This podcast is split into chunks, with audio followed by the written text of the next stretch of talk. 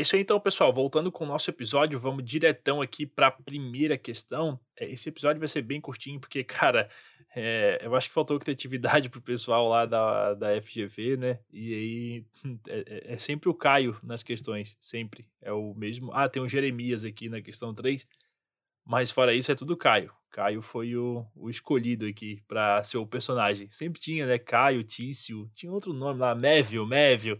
Sempre tinha isso nos livros, ainda tem, né? Mas vamos lá. Olha só, questão número 1. Um. Caio, na qualidade de diretor financeiro em uma conhecida empresa de fornecimento de material de informática, se apropriou das contribuições previdenciárias devidas dos empregados da empresa e por estas descontadas, utilizando dinheiro para financiar um automóvel de luxo. A partir de comunicação feita por Adolfo, empregado da referida empresa, Tal fato chegou ao conhecimento da Polícia Federal, dando ensejo à instauração de inquérito para apurar o crime previsto no artigo 168-A do Código Penal. No curso do aludido procedimento investigatório, a autoridade policial apurou que Caio também havia praticado o crime de sonegação fiscal, uma vez que deixara de recolher o ICMS relativamente às operações da mesma empresa. Ao final do inquérito policial, os fatos ficaram comprovados também pela confissão de Caio em sede policial. Nessa ocasião, ele afirmou estar arrependido e apresentou o comprovante de pagamento exclusivamente das contribuições previdenciárias devidas ao INSS. Pagamento realizado após a instauração da investigação, ficando não paga a dívida relativa ao ICMS. Ao, ali, assim, o delegado encaminhou ao, os autos ao Ministério Público Federal, que denunciou Caio pelos crimes previstos nos artigos 168-A do Código Penal e 1 inciso 1 da Lei 8.137 de 90, tendo a inicial acusatória sido recebida pelo juiz da vara federal da localidade. Após analisar a resposta à acusação apresentada pelo advogado de Caio, o aludido magistrado entendeu não ser o caso de absolvição sumária, tendo designado a audiência de instrução e julgamento. Com base nos fatos narrados no enunciado, responda aos itens a seguir, empregando os argumentos jurídicos apropriados e a fundamentação legal pertinente ao caso. Vamos lá. Letra A. Qual é o meio de impugnação cabível à decisão do magistrado que não absolvera sumariamente então, aqui nesse caso é o habeas corpus, né? Uma vez que não há previsão de recurso contra a decisão que não absolver sumariamente o acusado, aí sendo cabível a ação mandamental, conforme o artigo 647 e seguintes lá do Código de Processo Penal. Nesse caso, não seria admitível o recurso em sentido, em sentido estrito, porque o, o enunciado não traz nenhuma informação acerca da fundamentação utilizada pelo magistrado para deixar de absolver sumariamente o réu, não podendo, assim, a gente responder na prova que teria sido realizado, é, ou deduzir, né, que teria sido realizado e indeferido o pedido expresso de reconhecimento da extinção da punibilidade, beleza? Então, como teve ali lesão ao direito de locomoção e tudo mais, habeas corpus neles, joias? É, a letra B perguntava a quem a impugnação deve ser endereçada. Aí, nesse caso, ao Tribunal Regional Federal, tá? E a letra C fala sobre quais fundamentos devem ser utilizados.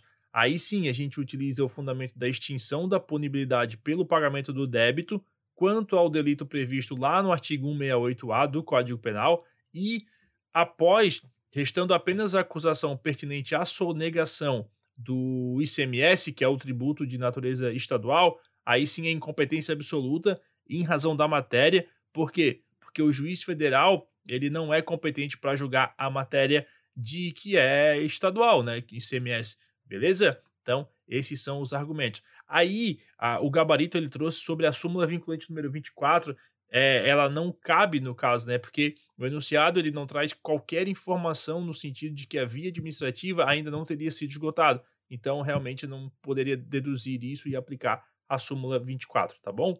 É isso aí para a questão número 1. A questão número 2, ela fala o seguinte, olha só. Caio, residente e domiciliado em São Paulo, é convidado por seu pai, morador da cidade de Belo Horizonte, para visitá-lo.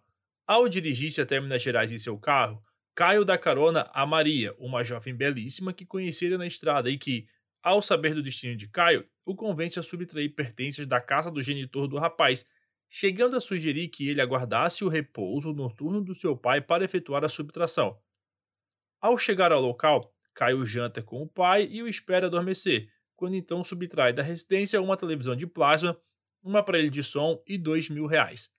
Após encontrar-se com Maria no veículo, ambos se evadem do local e são presos quando chegavam ao município de São Paulo. Com base no relatado acima, responda aos itens a seguir, empregando os argumentos jurídicos apropriados e a fundamentação legal pertinente. Letra A. Caio pode ser punido pela conduta praticada e provada? Aqui não, beleza? Por quê? Porque não incide, é, nesse caso, né?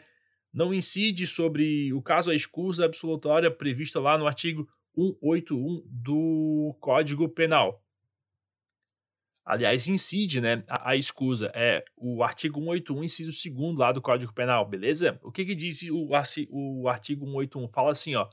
É isento de pena quem comete qualquer dos crimes previstos neste título em prejuízo de. Aí vai lá, né? Inciso primeiro do cônjuge na constância da sociedade conjugal e dois de ascendente ou descendente, seja o parentesco legítimo ou ilegítimo, seja civil, tá joia? Então, não pode, o Caio não pode nem ser punido é, pela conduta praticada e provada, beleza? Aí a letra B fala de Maria. Maria pode ser punida pela referida conduta? Aí sim, beleza? Por quê? Porque uma vez que a circunstância relativa a Caio é de caráter pessoal, não se comunica com Maria, lá por força do artigo 30 do Código Penal. Nesse caso, aí sim, Maria pode ser punida pela prática do crime de furto qualificado pelo repouso noturno, beleza? E a letra C. Em caso de oferecimento da denúncia, qual será o juízo competente para processamento da ação penal? Aqui, pessoal, é Belo Horizonte, né? Porque é o local em que o delito se consumou, é, consumou, aliás, nos termos do artigo 69, inciso 1 do CPP, que fala que determinará a competência jurisdicional inciso 1 o lugar da infração, e o artigo 6 do Código Penal, que fala que considera-se praticado o crime no lugar em que ocorreu a ação ou omissão, no todo ou em parte, bem como onde se produziu ou deveria produzir-se o resultado. Joia? Então é isso aí, matamos a questão número 2. A questão número 3, por sua vez, temos um novo personagem, finalmente, é o Jeremias. Não é aquele lá da música lá do Legião Urbana, não, tá? Olha só, ou talvez seja, né? Olha só. Bom, enfim, que viagem. Jeremias é preso em flagrante pelo crime de latrocínio, praticado contra uma idosa que acabara de sacar o valor relativo à sua aposentadoria de uma agência da Caixa Econômica Federal, e presenciado por duas funcionárias da referida instituição, as quais prestaram depoimento em sede policial e confirmaram a, confirmaram a prática do delito. Ao oferecida denúncia perante o Tribunal do Júri da Justiça Federal da localidade, o Ministério Público Federal requereu a decretação da prisão preventiva de Jeremias para a garantia da ordem pública por ser o um crime gravíssimo e por conveniência da instrução criminal, uma vez que as testemunhas seriam mulheres e poderiam sentir-se amedrontadas caso o réu fosse posto em liberdade antes da colheita dos seus depoimentos judiciais. Ao receber a inicial, o magistrado decretou a prisão preventiva de Jeremias, utilizando-se dos argumentos apontados pelo parquet, ou parquete, acho que é parquet, né? Enfim, com base nos casos acima, empregando os argumentos jurídicos apropriados e a fundamentação legal pertinente ao caso, indique os argumentos defensivos para atacar a decisão judicial que recebeu a denúncia e decretou a prisão preventiva. Olha só, né? Então nesse caso aqui não é não é, é, é a competência para o processamento e julgamento é de uma vara comum da Justiça Estadual, não da vara federal, joia? Por se tratar de crime patrimonial que não ofende bens, serviços ou interesses da União ou de suas entidades autárquicas, belezinha? Então aqui temos aí a incompetência da Justiça Federal para julgar esse caso, né? Porque não se enquadra lá nas hipóteses do artigo 109 da Constituição Federal, joia? E também é, incompetência do Tribunal do Júri, né? Porque o crime, ah, considera-se né, que o crime de latrocínio ele tem natureza patrimonial, tá?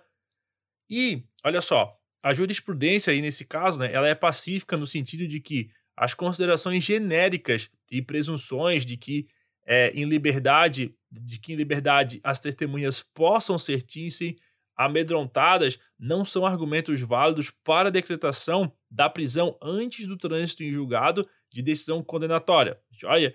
É, porque tal providência ela possui uma natureza providência, ela tem natureza estritamente cautelar, de modo que somente poderá ser determinada quando calcada em elementos concretos que demonstrem a existência de risco efetivo à eficácia da prestação jurisdicional, tá bom? Presunção de que a liberdade lá do réu vai amedrontar as testemunhas, isso aí não é base para esse pedido, muito menos decisão, tá bom? E aí por isso que vai ser impetrado ali o, habeas corpus, né? E esse habeas corpus ele vai para onde? Para o Tribunal Federal, Regional Federal, aliás, né? Por quê? Porque a autoridade coatora, apesar de incompetente, é o juiz de direito federal, beleza? Então, ele que foi o coator, Tribunal Regional Federal, beleza? Moleza essa questão, né, pessoal? Show de bola. Matamos aí a questão número 3, então. A questão número 4, temos ele de novo, Caio. Olha só, Caio, professor do curso de segurança no trânsito, motorista extremamente qualificado, guiava o seu automóvel tendo Madalena, sua namorada amada, o amada não tem, tá? Eu inventei agora, no banco do carona. Durante o trajeto, o casal começa a discutir asperamente, então nem tão amada assim, o que faz com que Caio empreenda altíssima velocidade ao automóvel. Muito assustada, Madalena pede insistentemente para Caio reduzir a marcha do veículo, pois aquela velocidade não seria possível controlar o automóvel. Caio, entretanto, respondeu aos pedidos dizendo ser perito em direção e refutando qualquer possibilidade de perder o controle do carro. Todavia, o automóvel atinge um buraco e, em razão da velocidade é, é, empreendida, acaba se desgovernando vindo atropelar três pessoas que estavam na calçada, vitimando-as fatalmente.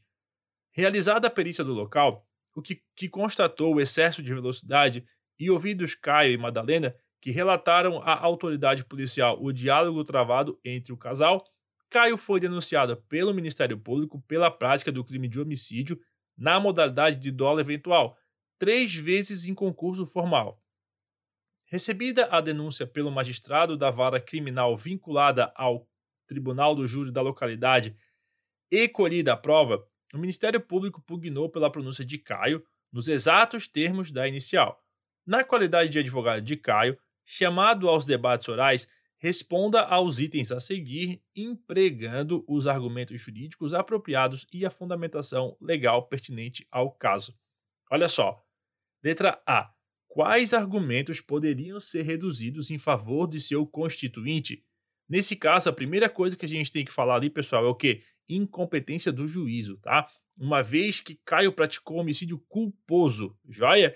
Porque ele agiu com culpa consciente, né? Na medida que, embora tenha previsto o resultado, acreditou que o evento não fosse ocorrer em razão da sua perícia. E a gente sabe, né, que homicídio culposo não é matéria para o tribunal do júri, joia? Só o doloso. Boa. Letra B. Qual pedido deveria ser realizado? Aí aqui nesse caso a gente vai pedir a desclassificação da imputação para homicídio culposo e o declínio de competência, conforme o artigo 419 do Código de Processo Civil.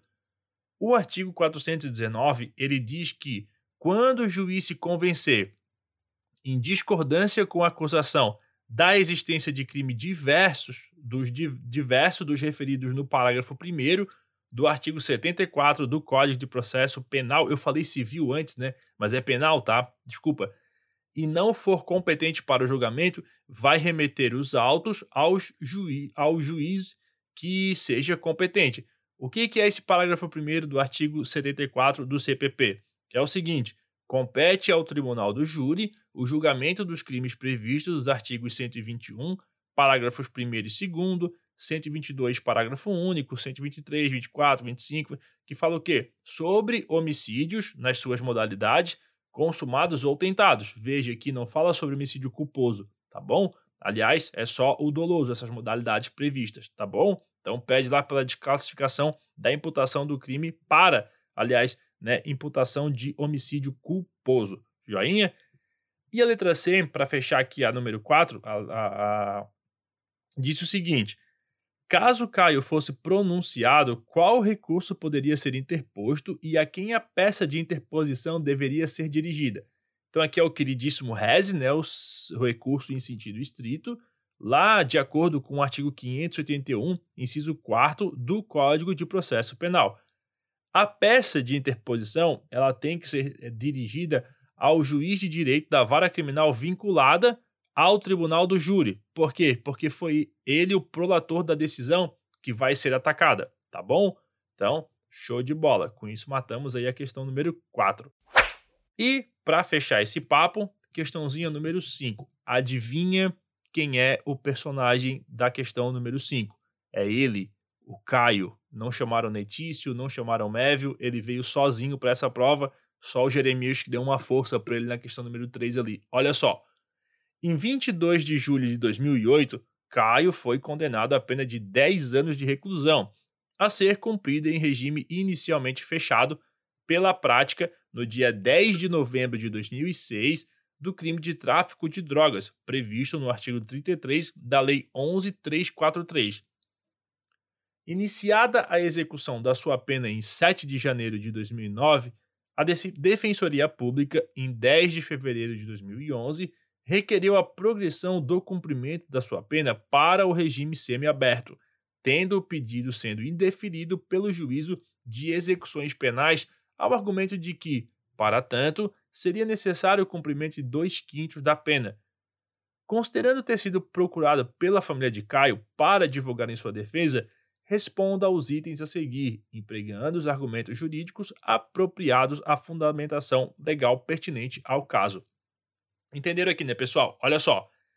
22 de julho de 2008 foi condenado a pena de 10 anos de reclusão. Beleza? Regime inicial fechado.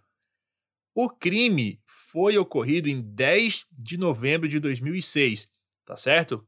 Pelo tráfico de drogas previsto na, no artigo 33 da Lei 11343, que é de 2006, tá? Quando foi iniciada a, a execução da pena, em 7 de janeiro de 2009, a Defensoria Pública, em 10 de fevereiro de 2011, requeriu a progressão do cumprimento de sua pena para o regime semi-aberto e o pedido foi indeferido, beleza? E aí a gente vai na sequência.